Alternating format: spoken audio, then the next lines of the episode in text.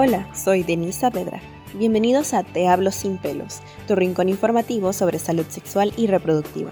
Este podcast llega a ustedes gracias a Uno en Línea.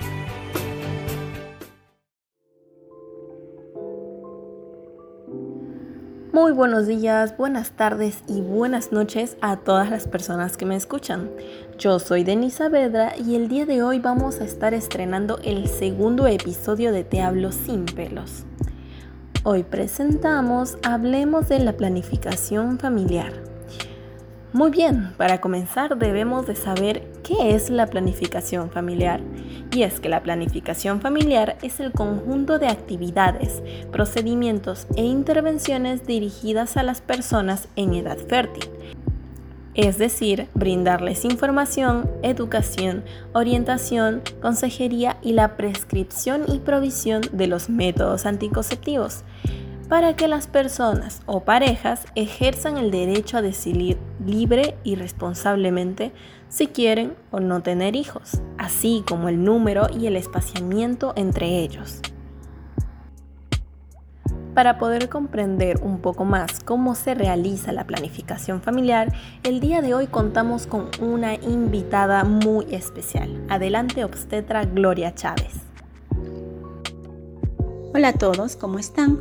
Mi nombre es Gloria Elena Chávez Caballa, soy obstetra de profesión y estoy muy agradecida el día de hoy por esta invitación a este programa Te hablo sin pelos y espero resolver algunas dudas que tengan acerca de la planificación familiar. Muchas gracias por acompañarnos el día de hoy.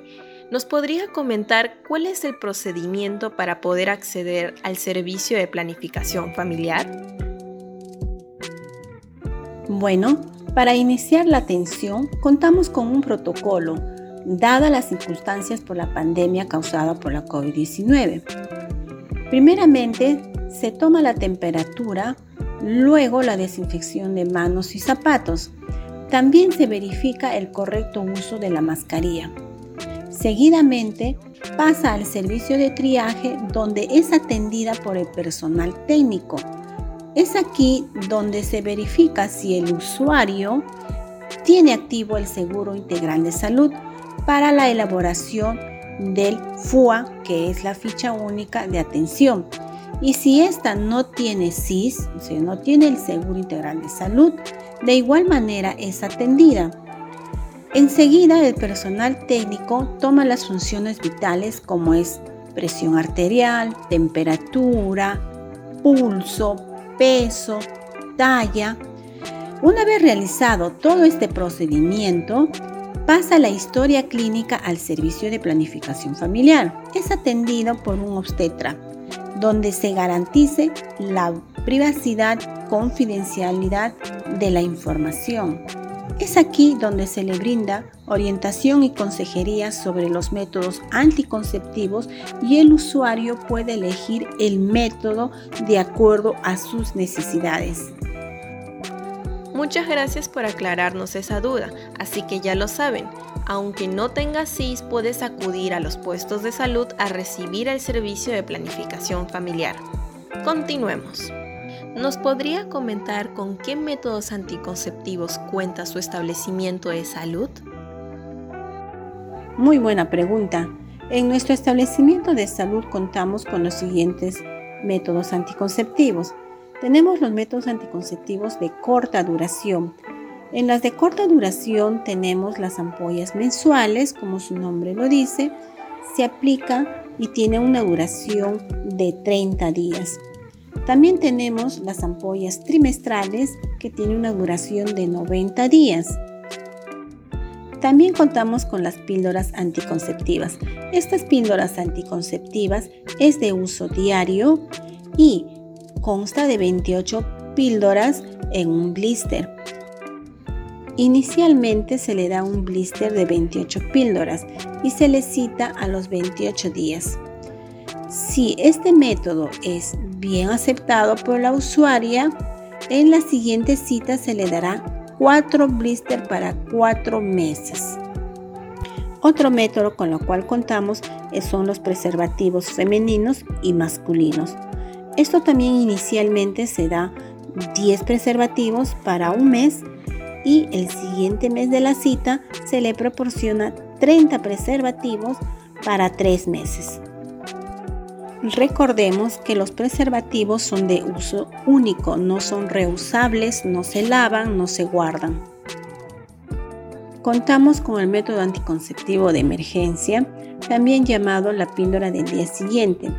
Este método es aplicado dentro de las 72 horas post-coito. Ahora hablemos de los métodos de larga duración. En los métodos de larga duración tenemos el dispositivo intrauterino que tiene una duración de 12 años.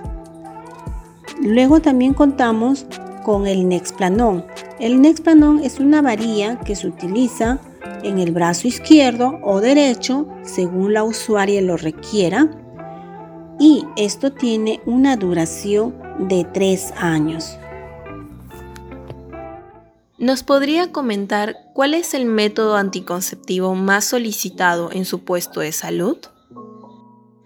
En cuanto a los métodos anticonceptivos más solicitados en nuestro establecimiento de salud, tenemos a la ampolla trimestral, ya que la usuaria no se ve con la necesidad de venir mensualmente a nuestro establecimiento por un método. Muy bien, a tomar en cuenta. Quisiera continuar. ¿A qué edad los usuarios pueden acudir a los establecimientos de salud para acceder a este servicio? Mm, bueno, actualmente los y las adolescentes que requieran el servicio de planificación familiar pueden acudir a los establecimientos de salud a partir de los 14 años solos, portando su DNI sin la necesidad del acompañamiento de un familiar. De no ser este el caso, los adolescentes menores de 14 años pueden acudir a los establecimientos de salud acompañados de un familiar responsable. A lo largo de su experiencia, ¿vio algún cambio en la cantidad de personas que acuden a su centro de salud para recibir el servicio de planificación familiar? Bueno, sí, se ha visto un incremento de personas que acuden a nuestro establecimiento de salud, sea por alguna consejería o algún método. Eh, bueno, esto probablemente se deba a lo que hay mayor difusión a través de los medios de comunicación eh, en cuanto a los métodos anticonceptivos. Sin embargo, no es suficiente. Debería haber más difusión por parte de todos. Y te agradezco a ti por tu programa ya que contribuye en la salud sexual y reproductiva. Invitar a los y las adolescentes y a todos en general a los servicios de planificación familiar donde les ayudaremos a resolver sus dudas recordándoles que la atención es privada y confidencial y estamos para servirles muy amablemente. Estoy muy agradecida con usted, obstetra Chávez, que nos pueda acompañar el día de hoy y que nos haya brindado esta valiosa información. Agradecerte a ti, Denise, por esta invitación y haber tocado un tema que es muy importante, que es la salud sexual y reproductiva. Espero contar con una nueva invitación de parte tuya a este hermoso programa Te hablo sin pelos. Felicitaciones, Denise. Y continuamos con mi sección favorita del día, opiniones de Denise. Denise, cuéntanos, ¿qué te parece la planificación familiar? Bueno, la planificación familiar siempre me ha parecido un tema de vital importancia, ya que tanto adolescentes como jóvenes y adultos debemos de estar conscientes de cómo poder llevar una vida sexual responsable, ¿no? E incluso antes de iniciar nuestra vida sexual debemos de estar informados, ya que esto no solo nos puede afectar a nosotros, sino también a los demás. Muy bien, muchas gracias Denise por tu opinión. Y con esto concluimos el episodio del día de hoy. Hablemos de la planificación familiar. Conmigo será hasta el próximo domingo. Yo soy Denisa Vedra. Hasta luego.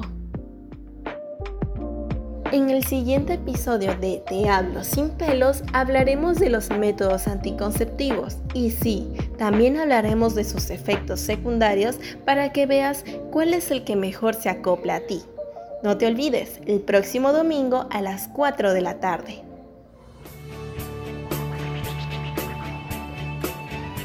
Eso es todo por hoy y eso fue Te hablo sin pelos, el único lugar informativo donde te hablamos sin tapujos.